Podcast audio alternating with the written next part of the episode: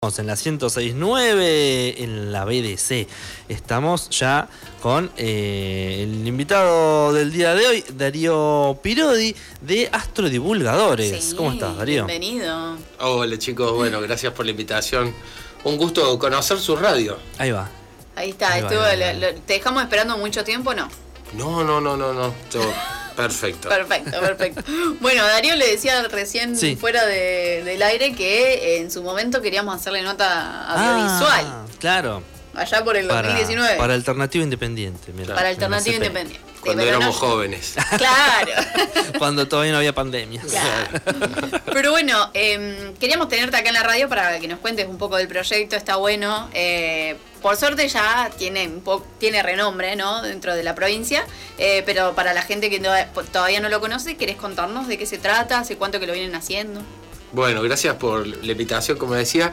Y bueno, sí, Astrodivulgadores es un emprendimiento que ofrecemos talleres itinerantes de astroturismo y también talleres de ciencias de todo tipo, de, con experimentos de biología, química, paleontología. Nos dedicamos a una diversidad de, de temas, obviamente principalmente a lo que tiene que ver con la astronomía, porque es nuestra principal actividad. Y visitamos literalmente colegios, escuelas de toda la provincia, municipios, eh, lugares privados como un hotel, un, un restaurante. Tenemos la suerte de que los cielos pampeanos son muy buenos y de a poquito a lo largo de estos años fuimos logrando hacer entender que el cielo es un recurso natural con, que se puede explotar con fines turísticos. En este sentido, eh, luego de mucho trabajo, logramos que... ¿Desde cuándo vienen haciendo el proyecto? Mira, Astrodivulgadores, así como piedra fundacional, en la provincia de La Pampa, empieza en el año 2014. Eh, ya en 2015 vinimos a vivir acá, notarán mi tonada, no nací en Capital Federal por si alguien dudaba. Sí, sí, sí.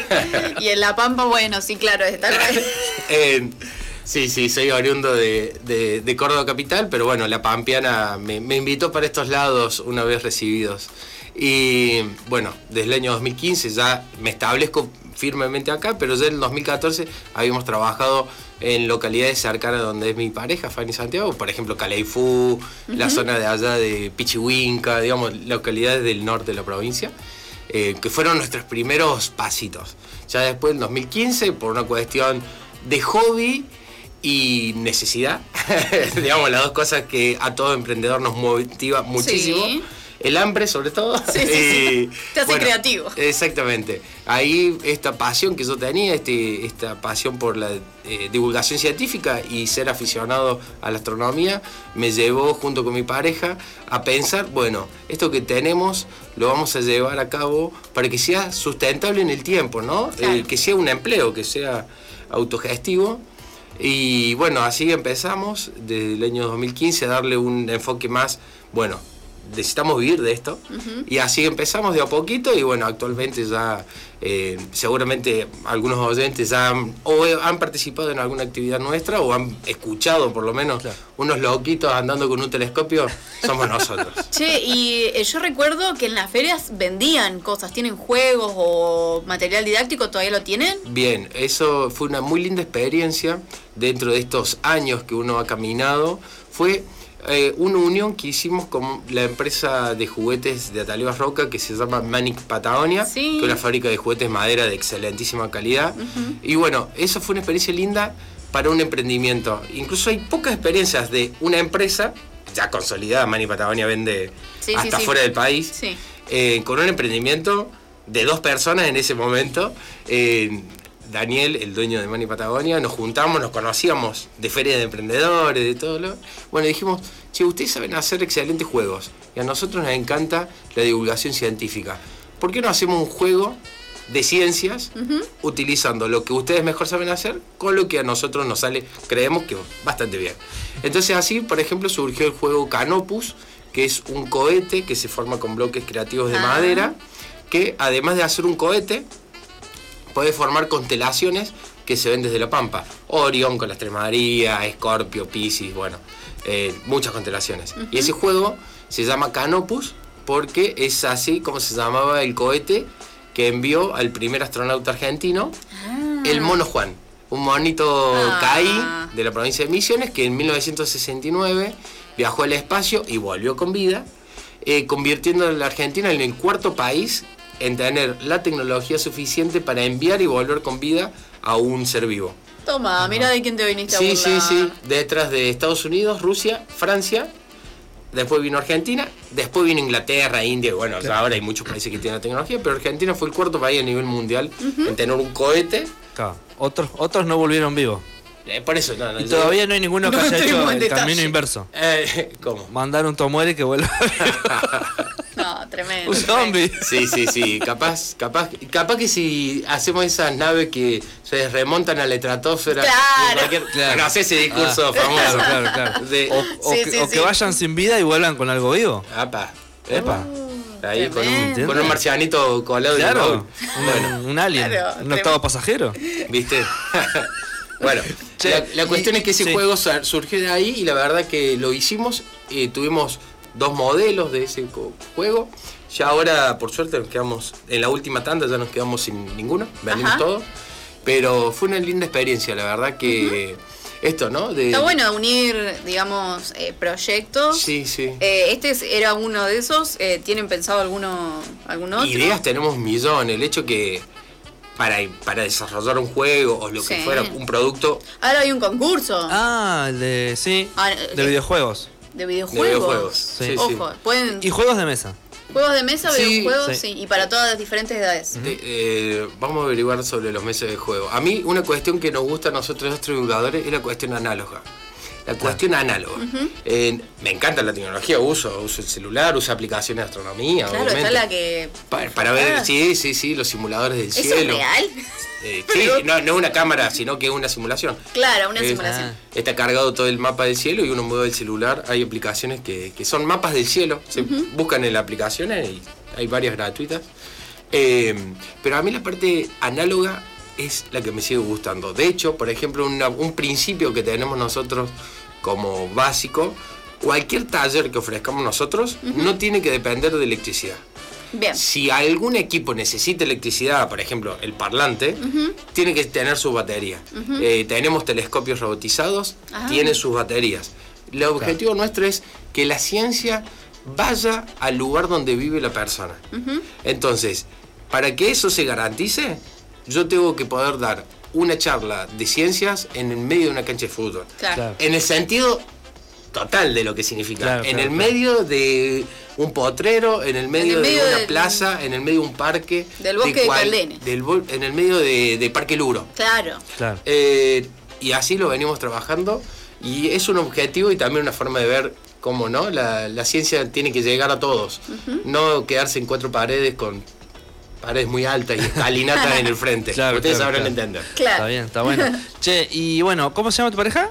Fanny Santiago. Fanny, o sea, sos Fanny, vos y. eh, El equipo eh, de colaboradores, Sí. eh, por ejemplo, este fin de semana tenemos un evento muy grande acá en Santa Rosa, eh, donde vamos a poner cinco telescopios. Ah, ahí en la Fanespo?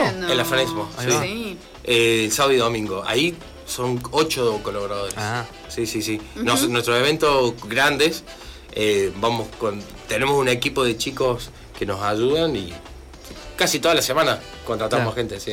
Y ya hoy- son fijos. Hoy, hoy decías que, bueno, que, que es un hobby, que sos eh, aficionado. Eh, ¿Alguno estudió algo relacionado a esto? Bien, la parte, esto yo siempre digo, Fanny ahora en este momento ya no trabaja en nuestro lugar, es la asesora externa, ya tiene otro trabajo. La pandemia motivó a Claro. que el emprendimiento te- tuvimos que disfrazarnos de Claro. Teletubby para llegar a fin de mes.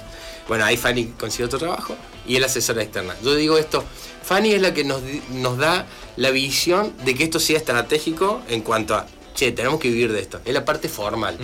Es la que si no existiera no sería viable a divulgadores. Claro. Eh, y yo soy el aficionado. En cuanto a la formación mía, yo soy periodista, especializado en divulgación científica Ah, bueno. Y aficionado a astronomía desde cuarto grado, quinto grado, o sea, y habiendo participado en congresos, en muchas cosas de, de astronomía.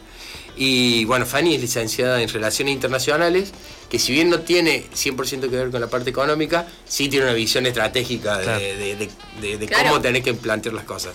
Y después en el equipo de colaboradores nuestros tenemos a chicos que son guías de turismo, a chicas que son profesorados de química, física, aficionados a la astronomía también Claro, han trabajado pero- con nosotros. Eh, siempre con un perfil, Es un buen equipo.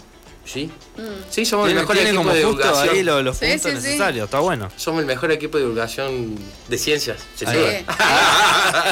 sí, no, y nosotros sabes que algo que también tenemos en los colaboradores, yo siempre digo, la parte de hacer divulgación científica en públicos muy diversos, desde salite de cuatro años eh, trabajamos, hasta familias completas, abuelos.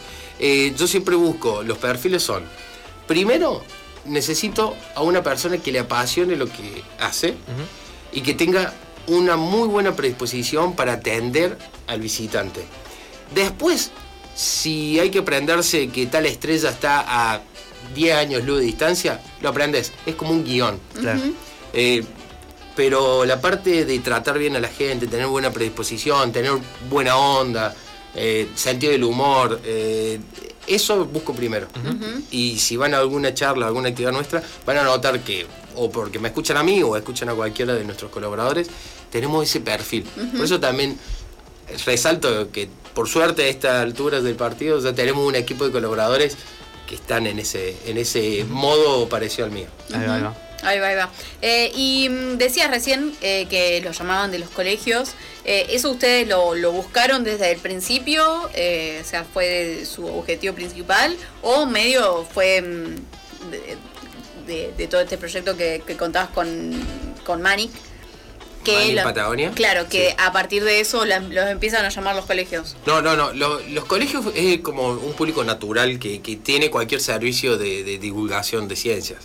Eh, obviamente que trabajar con colegios también implica toda una cuestión porque desde el Ministerio de Educación no tenemos ningún tipo de apoyo.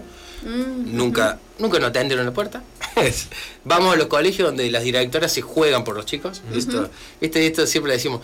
Hay directoras que por suerte eh, hacen y después piden permiso o Claro. piden disculpas. Claro, claro. Hay una diferencia tan grande en colegios, lamentablemente, Ajá. porque a veces el Ministerio de Educación es tan formal en muchas cosas que a nosotros somos como que no existiéramos. Claro. Eh, pero después tenemos municipios, tenemos eh, restaurantes, como decía, el de Parque Luro, que en todos los meses hacemos actividades junto con el restaurante de Parque Luro. Eh, esta diversificación de, de- de- de- de posibles clientes fue a lo largo del tiempo, vamos ahí creciendo, vamos...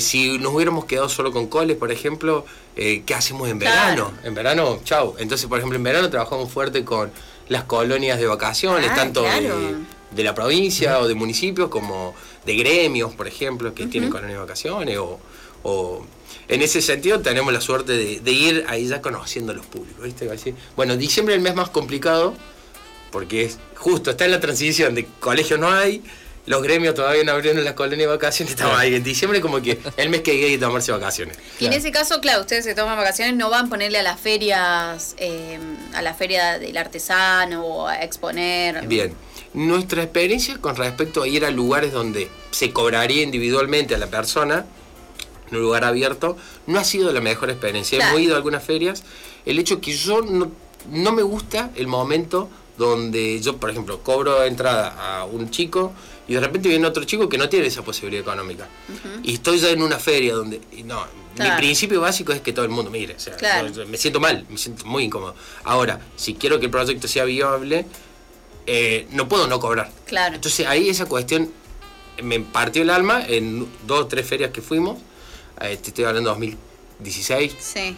Y dije, no, nunca más Claro. a esto. Ahora, si voy a una feria, me tiene que contratar el organizador. Claro. Yo, por ejemplo, eh, las Expupymes que hemos estado Ajá. este año, eh, las últimas dos Expupymes hemos estado eh, en las carpas de la niñez, eh, organizando actividades. Entonces, yo siempre planteo, o un municipio, suponete que la feria alguna vez nos contrate la Municipalidad de Santa Rosa, para una feria sería como contratar al equipo de sonido, contrataste al Claro. artista que tocó la guitarra en el escenario, contrataste a divulgadores y somos una parte de servicio de entretenimiento para los más chicos sobre todo, pero también para toda la familia. Entonces, eh, eh, prefiero trabajar así. Claro. Porque la verdad, y después, si vamos a lugares de forma gratuita, como lo hemos hecho con Selfly, no sé si conocen, un centro de, para chicos con discapacidad, hemos juntado juguetes para llevar al hospital a los chicos que pasaban la Navidad en el hospital Molas, hemos hecho ese tipo de actividades, entonces sí, hacemos actividades gratuitas con fines solidarios, sin duda.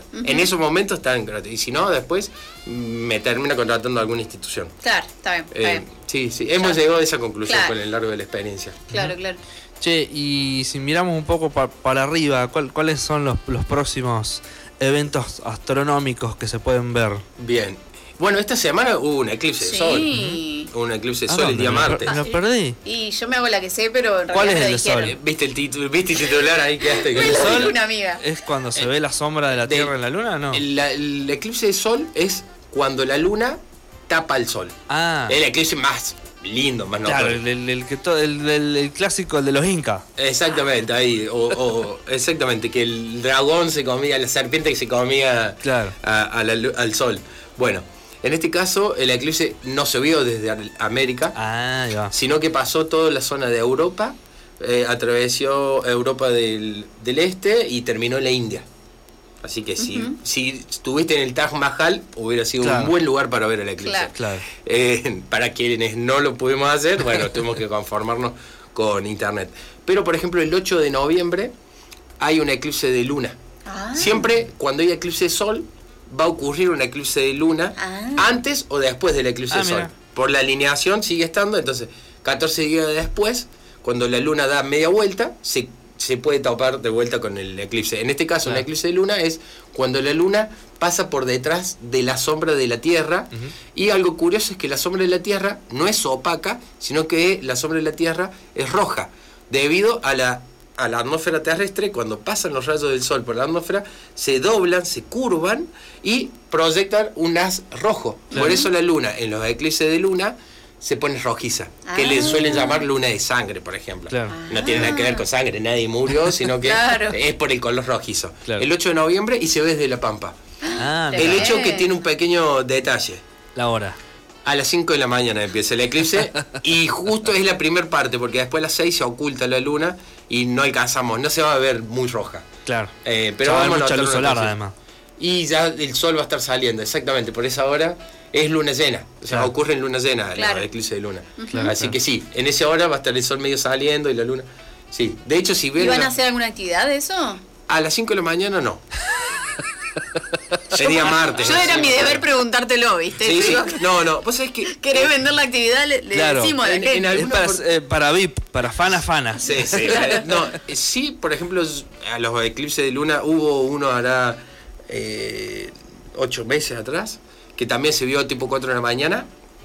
Eh, sí, obsesivo nosotros. Fuimos con mi telescopio, con una chica que es fotógrafa, eh, a sacarle foto a la ruta ahí cerca de Tobay, al sur de Tobay, que es, ya conozco el lugar que está espectacular para eclipses que están en esa hora. Eh, y estuvimos tomando fotografías, todo. De hecho, si ven las páginas de astrodivulgadores, el, el último eclipse de luna que se vio acá, tengo fotos muy buenas. Sí, ¿Y me que gusta pusieron el lente de la cámara en el lente del. Sí, ¿el nosotros. Sí, se puede sacar así, con el Ah. celular, sí. Los telescopios nuestros, el. Sí, podés ponerle incluso cámaras profesionales, Claro. reflex. Ah, poner- sí, sí, le sacas las lentes y pones Ajá. el lente, tele- un teleobjetivo de claro. 20 centímetros de diámetro. Ahí va. Pedazo de teleobjetivo. Claro. Eh, sí, sí. De hecho, tengo muchas ganas de, de tomar fotos así. El hecho que es un aprendizaje, ¿no? Todo lo que es astrofotografía, Claro. si querés sacarla con calidad, tenés que practicar y hacer cursos y, Claro. y- y- y después aprender a usar Photoshop. Bueno, Claro. no es- las primeras fotos están buenas porque uno se conforma con cualquier cosa, pero ya a la quinta foto querés Que que, claro. se vea un nítido. poco más, querés- claro. claro, querés sacar una foto de la luna y querés ver la bandera de Estados Unidos puesta ahí en la luna. No, no te conformás con menos. ¿Cómo, Claro. ¿Cómo se tomaron la, la noticia esta de. La del Armagedón que leímos? Ah, que hicieron como la peli Armagedón que chocaron una nave con un Sí. meteorito por ahí. La misión eh, se me fue eh, eh, DART. Eh, la misión DART eh, de la NASA fue la primera vez en la historia de la humanidad que se prueba una tecnología con la finalidad de desviar un asteroide. Se probó un asteroide que estaba a 11 millones de kilómetros, o sea, tengamos en cuenta, la Luna está a 380 mil kilómetros, o sea, Claro. eh, era un asteroide que no tenemos riesgo de, de mandarnos ninguna macana.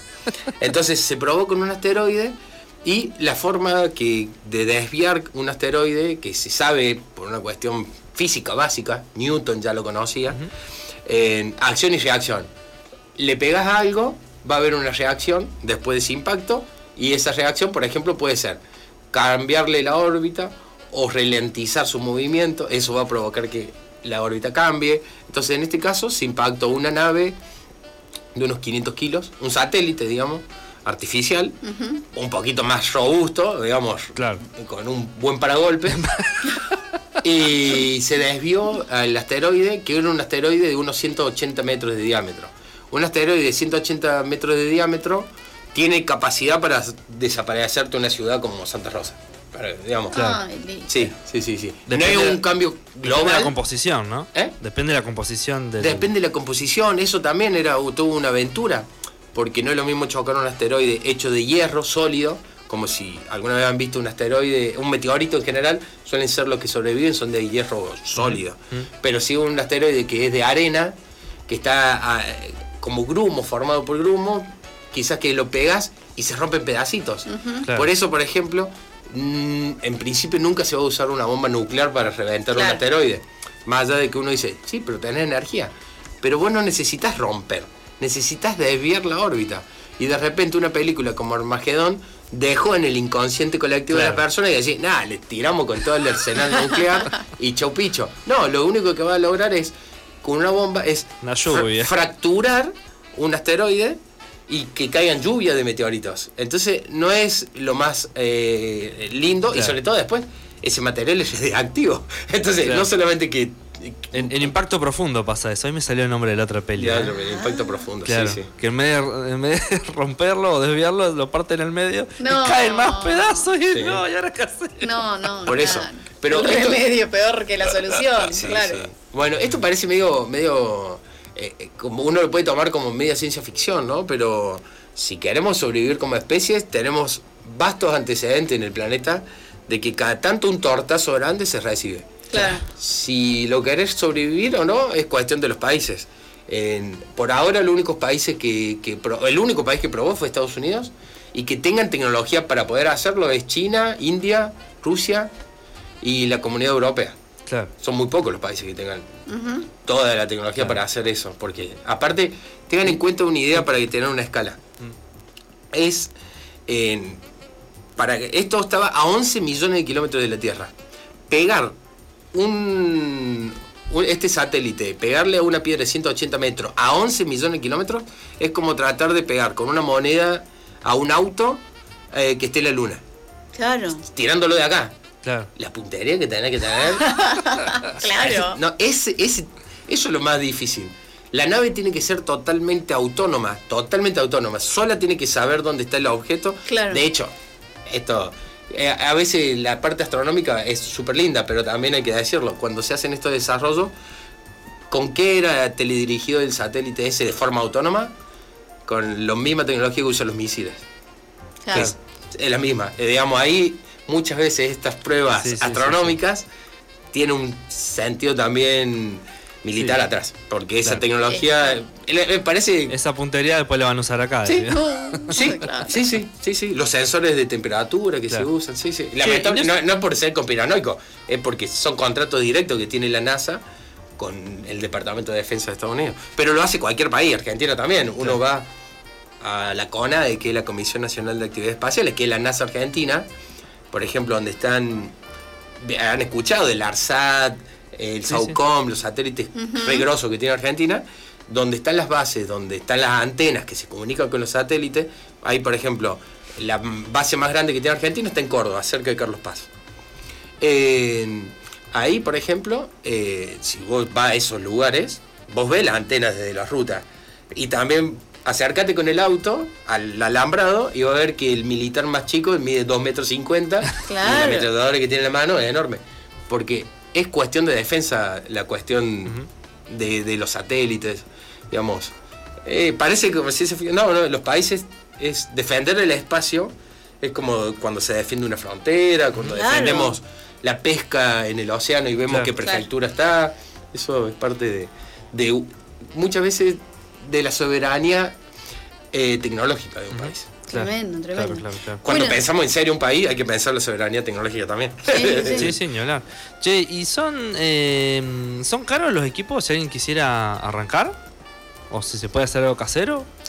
Vos ah, bueno, el tema de construcción de telescopios caseros, hay, hay gente que conozco que se ha hecho sus telescopios. Eh, el hecho que, por ejemplo, yo preferiría hacer hora extra en mi trabajo y ahorrar la plata y comprarme un telescopio. La cantidad de horas que lleva hacer un telescopio Ah. eh, es muy, mu- son muchas, Claro. pero aprendes de todo cuando haces un, su- tu propio telescopio. Aprendes de óptica, de mecánica, de engranajes. Eh, la cuestión de los telescopios, yo siempre digo, eh, los precios en Argentina, decir un precio ahora no tiene sentido, Eh, pero sí diámetros mínimos. En un telescopio, el diámetro mínimo son 10, 12 centímetros de diámetro del espejo principal, como para decir, che, tengo un telescopio que por lo menos si lo cuido me va a durar 20 años, 30 años. Y tenés telescopio para mucho tiempo. Eh, si vas a comprar algo más chico, sugiero que se compre un binocular.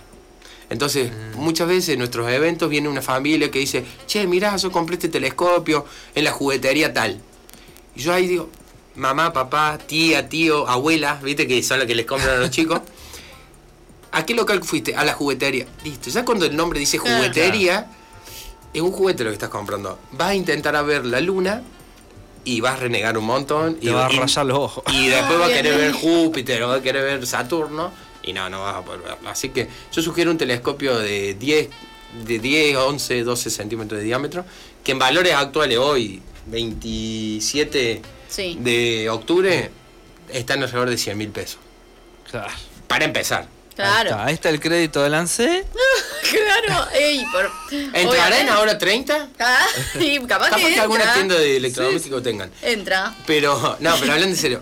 Pero vos decís, che, es caro o barato. Si es un hobby que te va a durar 20 Claro, años, es lo ¿cuánto que sale mirá, una guitarra buena? Una cámara, por ejemplo. Una la, cámara de la foto, reflex sale un arriba teclado, del por eso, un teclado, un piano. un- no, no, no, digamos, sí, sí, sí. lamentablemente, obviamente no todo el mundo va a comprar un telescopio de 100 mil pesos, pero ¿cuánto sale un celular ahora? Eh, Sí, bueno. Si un hobby que te va a Lo durar... leímos el otro día, 200 mil pesos sale un celular. Así que tenemos El que mío no. El mío no. el, el mío no. Che, no, pero hablando en serio, ¿viste? Y si un hobby que aparte lo podés compartir con toda la familia, todo, yo creo que una inversión que, que te va a ayudar a, a- a estar en familia, ¿no? Yo creo que eso no es caro en Claro. ese sentido. Está bueno los si no, proyectos. decías, perdón, eh, binoculares. Un binocular. Binoculares común de mirar. Un binocular común que no tenga filtros, ¿viste? Que ahora vienen Ah, binoculares rojo. rojo, verde, amarillo, bueno. No, que no tengan filtros, porque vos estás tratando de ver objetos débiles. Que entonces le mandaste un filtro que a lo mejor para ver el ambiente en un paisaje sí está bueno porque Claro. te, te- te disminuye la luz del sol, que eso.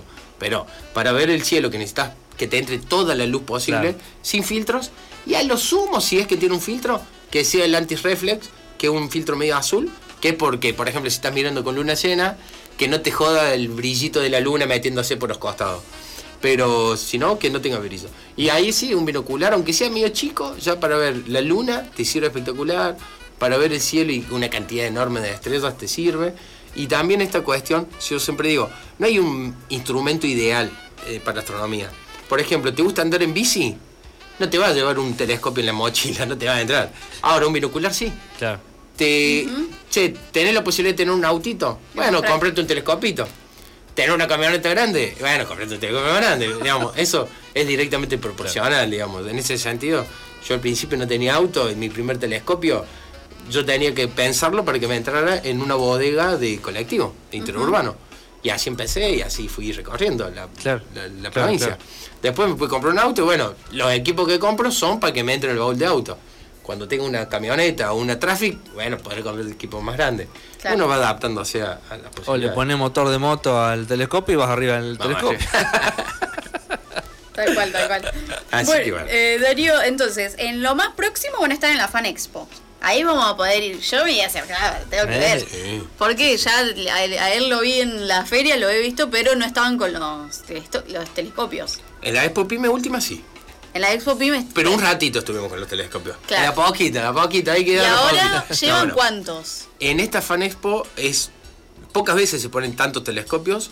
Cinco telescopios. Tremendo. Sí, la última vez que se pusieron tantos telescopios acá, en la ciudad de Santa Rosa, lo hicimos en el eclipse de sol en el 2017, que lo hicimos en la campiña, Ajá. que ahí se pusieron nueve telescopios. Esta es la segunda vez que más telescopios se van a poner acá en, en- en- en la ciudad de Santa Rosa. ¿Y cómo mirás un... Si para ver el eclipse de sol, el eclipse de sol te tenés que poner los lentes recontra especiales, ¿cómo Sí. haces para mirarlo por un telescopio? Muy buena pregunta. Te- Bueno, eh, si a alguno le tenemos bronca, lo hacemos ver directo, chao, un, un ojito menos. No, sí, los telescopios tengamos en cuenta, uno habrá hecho el juego, prender una hoja eh, con una lupa. Claro. Eh, se prende, digamos, fácil. Bueno, un telescopio es miles de veces más potente, nuestros telescopios sobre todo son miles de veces más potentes que una lupa. Entonces, ¿cómo hacemos para evitar que básicamente se te prenda fuego el ojo instantáneamente? Eh, se ponen unos filtros en la entrada del telescopio eh, nosotros tenemos filtros adecuados, son profesionales, que filtran casi el 100% de los rayos del sol. Y vos ves, por ejemplo, en nuestros filtros, al sol lo ves en blanco y negro. Porque Ah. todas las otras longitudes de onda las filtran, entonces no las ves. Claro. Y o los ultravioletas, los que te harían muy mal en el ojo. Entonces ponemos esos filtros y podés ver el sol de manera tran- tranquila. Y puntualmente este sábado y domingo va a estar la luna también, casi en su fase cuarto creciente.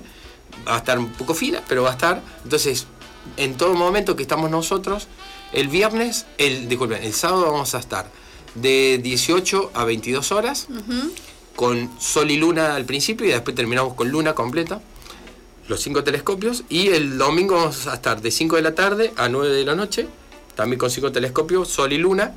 Algo interesante también que tenemos en nuestros telescopios es que a la luna le van a poder tomar fotografías con los propios celulares y Tremendo, se lo van a llevar, es un souvenir espectacular para que compartan en las redes sociales y, y ah, etiqueten a nuestros divulgadores. Claro. Eh, y sí, y las, las fotos que van a quedar son espectaculares. Los, los telescopios nuestros, los cráteres, las montañas de la luna. Ay, tremendo. la- se ven muy bien, sí, sí.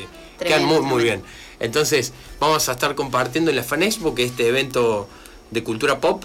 Eh, venimos acompañando a la Fan Expo en todas las localidades. Ajá, buenísimo, porque suerte. además eso, llevar al- a, las diferentes localidades de la provincia Sí. debe ser un reflash para... Para muchos chicos, sí, sí, que la primera. Tengamos en cuenta que la provincia de La Pampa no tiene ningún telescopio. Eso te iba a decir, eh, Eh, yo no hay estuve en Madrid y hay para verlo el, Las la, ballenas. la isla, no, la isla de los pájaros, Sí. antes, la isla de los pájaros tienen públicos, Sí, o sea, sí. los, los telescopios para ver el pájaro nada Sí, más. sí, sí, sí, sí. Eso es tremendo. Yo en eso soy muy hincha. Con cada intendente que me cruzo, le digo, che, estaría lindo para tener un observatorio fijo, un planetario. Esto, La Pampa es, que tengo entendido, es la única provincia de todo el país que no hay ningún observatorio público. y es una de las que tiene los mejores cielos, dicen. Sí, pero ningún, ningún municipio nunca lo, lo explotó. Claro. De manera constante, en el único sitio, de manera constante, desde que yo tengo noción y que he hablado con mucha gente que hace actividades fijas todos los meses, es la gente del restaurante Parque Luro con nosotros desde hace dos años. Que todos los, todos los meses hacemos una actividad, incluso en temporada de vacaciones, tanto en invierno como en verano, podemos hacer hasta cuatro. Hemos hecho, por ejemplo, en inviernos pasados, eh, cinco noches seguidas de astrodivulgadores y todas llenas. Ajá. Y ahí en el Si parque no ven la está- potencia, viste, de tantos lugares Sí, que sí, siguen sí, sí, haciendo. Yo no digo que no hagan cosas culturales, pero si siempre hacemos lo mismo, che, ¿por qué no das espacio a la parte de ciencia? Claro. Yo te garantizo que se llena. Claro. No porque sueño con que se va a llenar y tengo confianza. No, no. Los números es que le aseguro a los que vengan el sábado y el domingo, eh, yo un poco en broma lo digo a los chicos que organizan la, la Fan Expo. Nosotros con un telescopio le competimos a cualquier videojuego que esté en su momento. Claro. Van a ver la cola de gente. ¿Por qué traigo cinco telescopios? Porque van a estar llenísimos durante las cuatro horas. Claro. No, no lo dudo. Claro. El- la gente le gusta el cielo. Y, y ahí en el Parque Luro la contaminación lumínica da como para ver bien. Da para beber bien por lo menos los próximos 10 años. Ajá. Ay, Donde no, crezca no, la ciudad fuimos. No, la ciudad de Santa Rosa está creciendo mucho. La cuestión de las luces LED tan hermosas que iluminan un montón. El hecho que es chistoso en cómo se hacen cuando se reemplaza una luz LED, eh, una luz de, de sodio por LED, en general ponen más luces LED. O sea que estamos, gastan menos, ponemos más. O sea, Esa es la idea. Y no se pone, no hay ninguna ciudad en la provincia de La Pampa que cuide el cielo. Ni ninguna. Todos los alumbrados públicos nuevos de cuidemos la ecología, cuidamos la ecología, eh, son solamente para disminuir el consumo eléctrico. No es ni para conservar la flora, la fauna, los bichos y la astronomía. Porque eh, por ejemplo, uno va a Parque Luro, lo que está creciendo todos los barrios nuevos hacia el sur de Santa Rosa, con las luces LED, que es buenísimo que tengan buena iluminación la gente, pero no, por ejemplo, diseños simples son. No es que tengas que comprar una luz especial. Tiene un no, no. techito para que no vaya por Techo. arriba. Eh, una pequeña solapa que, que pase por los bordes y que haga que las lámparas del alumbrado público no ilumine para arriba. Eso es simplemente, che, hacemos un edificio nuevo, público, no metamos reflectores de abajo para arriba a iluminar la fachada. Está hermoso como queda. Pero no hagas eso. Eh, bueno, Y eso que acá es un mínimo porcentaje en- al lado de las capitales más grandes. Sí, pero están haciendo exactamente lo mismo que la ciudad Claro. grande. La Pampa tiene un muy buen cielo porque todavía tiene pueblos chicos, pero yo, eso es otra cosa que lo he hablado con internet. Lo he hablado con gente que tiene implicancia directa con el alumbrado público acá en la provincia. Veremos. Estamos acá. No, no, no lo van a ver. No, no, no, no, no, no, no lo van a ver. Si ustedes conocen a alguien que ponga luces acá en la provincia, díganle, che. Por porque de verdad, no, no es esto lo que yo planteaba la otra vez. Chicos, Parque Luro, de verdad, en- no creo que más de 10 años tenga la calidad de cielo. Y no solamente que la calidad de cielos es porque los románticos que nos gusta ver las estrellas. No. La contaminación lumínica ah, está súper comprobado. Afecta a las migraciones de pájaros, afecta a la, al desarrollo de las plantas, afecta al desarrollo de los bichos. Eh, Habrán visto las explosiones de escarabajos que cada tantos años se da. ¿En dónde están todos los escarabajos? Abajo de una lámpara. Sí. Eh, le cambia el ciclo de vida, de vida a un montón de especies. Y aparte, afecta el emprendimiento extraordinario. Hay que cuidar el rancho también, pero. Claro, claro. Sí, no, pero hablando en serio, si queremos que los chicos de hoy vean la misma cantidad de estrellas que estamos viendo nosotros hoy, hay que empezar a cuidar el cielo como recurso natural y también como recurso turístico. En esta provincia que tantas veces decimos no tenemos nada para mostrar, eh, sí, tenemos el cielo. Y está comprobado que a los pampeanos y a gente de otro lado les encanta. Así que Sí, sí, sí, sí. eh, tratemos de cuidarlo, tratemos de, de- de- de- incluso hasta en nuestras propias casas, no, no hay que decir, obviamente la- el alumbrado público es lo que más afecta a la contaminación lumínica, pero incluso en nuestras propias casas, che, pongamos un temporizador en las luces del patio, no nos Claro. colguemos con iluminar, para, digamos, eso, o, o poner un sensor de movimiento, poner el por Claro. seguridad, Claro. poner un sensor de movimiento. Claro, y chao. Claro. Está bueno. En mi propia casa eh, estamos en una discusión de poner eh, sí, la- lo- las tortuguitas Ah, alrededor, claro. viste, ahora se usan, las que alumbran de abajo para arriba, todo. No, no puse. Tengo una cuestión de ahí de discusión en casa. Estéticamente sí, quedan lindas, pero en mi casa no puedo ir a iluminar mi casa de abajo para arriba. No, va en contra de. Darío, las redes de divulgadores. En las redes sociales de Astroeducadores nos pueden encontrar en Facebook, Instagram, YouTube y ahora TikTok también. Todavía no estoy haciendo challenge de baile, así que no busquen eso. Eh, siempre buscando como Astrodivulgadores, nos van a encontrar. Eh, en YouTube, por ejemplo, hay muchísimos videos subidos de charlas de astronomía, capacitaciones, experimentos para los más chicos. Ahí, busquen ahí, YouTube hay un montón de, de experimentos para hacer, así que si tienen ganas, los chicos que estén escuchando, Ahí va, está todo ahí subido. Buenísimo. Nosotros le recordamos a la gente que eh, la nota acá con Darío va a quedar guardada en nuestro canal de YouTube. Así que si se perdieron de algo que dijo, si quieren volver a saber cuál es su recomendación de, de, de compra, digamos. Del telescopio. Del Co- telescopio o eh, del eh, Binocular. binocular. Y si quieren contratar también Astrodivulgadores. Obviamente, si quieren contratar y quieren saber qué, qué actividades realizan, todo va a quedar guardado en el canal de YouTube, eh, BDC 106.9 FM. Eh, te agradecemos, Darío, y bueno, les invitamos a todos para que asistan a la Fan Expo eh, este fin de semana, sábado y domingo. Van a estar de 18 a 22 horas. Sí, ¿es más o menos es así, sí, a la tarde, nochecita, vamos a estar haciendo el cierre. y- Vayan tranquilos, no se van a empezar a enojar, por favor, chiquitines. No, no, se entrada, libre, entrada libre y gratuita, así que eso también aprovechen. y en, ah, en el Club Belgrano. En el Club del-